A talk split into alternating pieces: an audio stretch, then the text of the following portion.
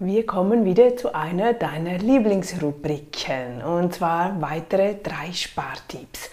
Wir schauen uns heute drei Spartipps im Lebensmittelgeschäft an. Wie können wir uns dort besser verhalten? Wie können wir dort mehr sparen? Punkt 1. Wenn du durchläufst, gibt es ja oft diese Aktionen. Oder groß angeschrieben, Aktion 3 für 2, 5 für 3, wie auch immer. Greif nicht einfach blindlings darauf zu. Absolut nicht. Schau es dir an, am besten ausrechnen. Oftmals sind die Aktionen im Einzelpreis, wenn du sie runterbrichst, auf ein, wie teuer das ein Produkt ist, teurer, als wenn du ein anderes Produkt nimmst. Denn meistens sind diese Aktionen auch Marken. Große Herstellermarken, die dann daraus Aktionen machen. Wenn du jedoch die Hausmarke kaufst oder ein anderes Produkt, eine andere Marke, kommst du garantiert günstiger. Also immer aufpassen, wenn Aktion dort steht, rechne aus, wie teuer ist wirklich das einzelne Produkt und dann entscheidest du. Zudem auch achten, brauche ich das wirklich? Steht das genau auf meiner Liste? Wenn es nicht auf deiner Liste steht, dann musst du das jetzt auch nicht kaufen, weil sonst kaufen wir wieder vieles, das wir gar nicht benötigen und am Ende vergessen wir es zu Hause oder haben für diese Woche unser Budget schon gesprengt, weil wir eigentlich nur so und so viel Geld ausgeben wollten. Und wenn es nicht auf der Liste ist, hast du es nicht kalkuliert, also gehst du da schneller mal ins Minus rein. Aufpassen, Aktionen, wenn 5 für 3 oder 4 für 2 steht, immer achten. Zudem, wenn ich gerade bei den Aktionen bin, ich liebe ja diese Scanner von Hand, ich prüfe immer den Preis von ob der auch übereinstimmt.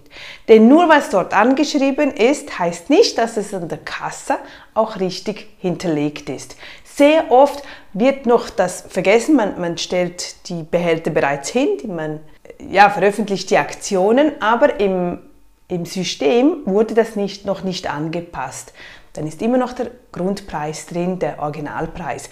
Und wenn du natürlich selbst scannst, kannst du sofort schauen, hey, da stimmt noch was nicht, also lege ich das wieder zurück. Habe ich schon sehr oft getan. Oder wenn du halt dann bei der Kasse bist, dann prüfe bitte. Nur, Problem ist, wenn du an der Kasse bist, wirst du wahrscheinlich nicht den Mut haben zu sagen, ach nö, dann nehme ich das nicht, weil du dann denkst, ach, wegen diesen zwei Euros oder so kommt jetzt auch nicht mehr darauf an. Oh doch, es kommt darauf an. Daher gar nicht in diese Situation reinkommen. Lass die Aktionen am besten einfach stehen und weiter geh auf deine Liste. Punkt 2. Kaufe nicht zu viel ein. Kaufe nicht dieses und jenes und da und dann am Ende hast du zu viel Lebensmittel zu Hause, weil du vielleicht weniger zu Hause gewesen bist. Daher ist die Wochenplanung so wichtig. Es kann sein, dass du vielleicht Schulausflüge hast, dass ihr eingeladen seid, dass ihr auswärts, dass ihr einen Picknick macht, dass ihr es anderweitig weg seid. Dann kann es sein, dass der Nachbar in der Herbstzeit, Sommerzeit gibt es vielleicht Salate, Kürbisse, Zucchinis vom Nachbarn.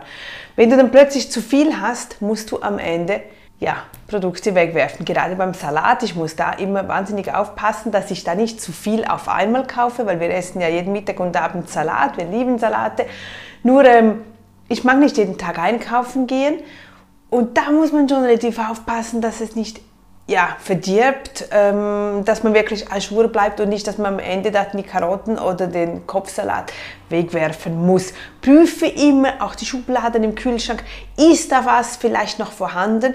Denn oft denken wir, nee, es hat nichts mehr, wir sind, stehen im Geschäft, kaufen einen neuen Salat, gehen nach Hause und sehen, oh, da wäre noch vorhanden gewesen. Und wenn der natürlich nicht mehr gut ist, dann ist in keinem mehr und das ist weggeworfenes Geld. Das ist genau gleich wie wenn du einen Euro einfach auf die Straße wirfst.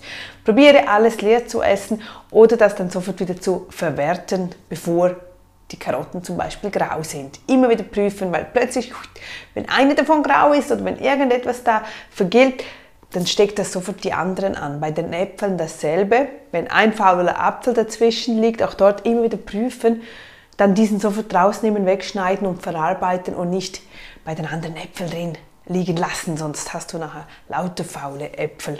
Punkt 3. Nutze die Aktionen mit dem Haltbarkeitsdatum. Das ist, finde ich, wahnsinnig interessant, weil viele Menschen haben so Angst, so, oh, morgen läuft das Datum ab. Aber das sind ja immer zwei Daten auf den Produkten. Also wenn du jetzt verarbeitete Produkte nimmst bei Gemüse und so natürlich nicht, da kannst du selbst entscheiden. Aber bei den anderen steht ja immer mindestens haltbar und dann zu verbrauchen bis. Und ich sagte auch beide Daten die sind so auf eine Sicherheit, da kannst du noch so viel drüber hinweg, das ganze Essen, das macht absolut nicht, weil die müssen das so frühzeitig anpreisen, dass ja nichts passiert. Zudem natürlich auch verkauffördernd. Du kannst auch prüfen, zum Beispiel Butter, wir brauchen für unser Hotel relativ viel äh, kleine Butterportionen. Und das ist spannend, welche Firma wie lang das Haltbarkeitsdatum ja, welches draufgeschrieben wird.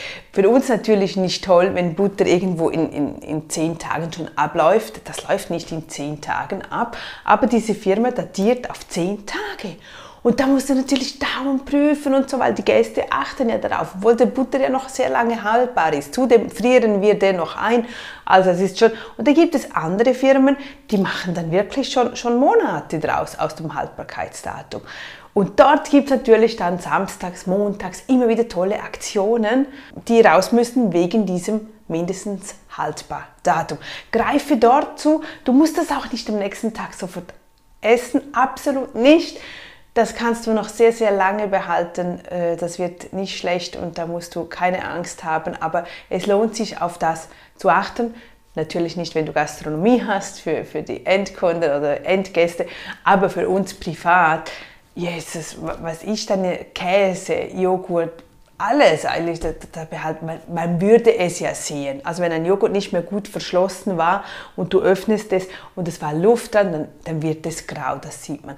Aber ansonsten keine Bedenken. Die haben so eine Riesenspatze drin, so viel Sicherheitsdenken drin und äh, lass dich davon absolut nicht beirren, sondern nutze diese Chance, die es dir gibt, zu deinem Vorteil immer auf der anderen Seite denken und überlegen, wie könnte ich das machen, dass ich dort noch besser Geld sparen kann, ohne dass ich eigentlich auf etwas verzichten musste. Das ist wirklich bares, reines Geld sparen, gerade für Dinge, die du sonst sowieso auch gekauft hättest.